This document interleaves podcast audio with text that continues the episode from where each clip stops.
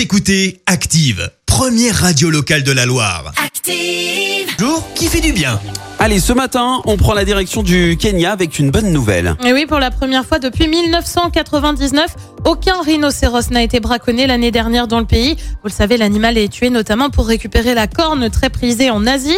Il faut dire que le Kenya a mis en place une politique pour lutter contre le braconnage. En 2013, 59 rhinocéros ont été tués pour leur corne, ce qui en fait la pire année sur les 20 dernières. Euh, Depuis, les politiques mises en place dans le pays ont permis d'inverser la tendance avec notamment des lois qui prévoient des amendes élevées pour les crimes de braconnage, euh, voire des peines de prison euh, qui peuvent aller jusqu'à la perpétuité. Et les rhinocéros ne sont pas les seuls animaux à avoir pu bénéficier de ces avancées. Au Kenya, l'année dernière, 11 éléphants ont été tués pour leur ivoire euh, contre 80 deux ans plus tôt.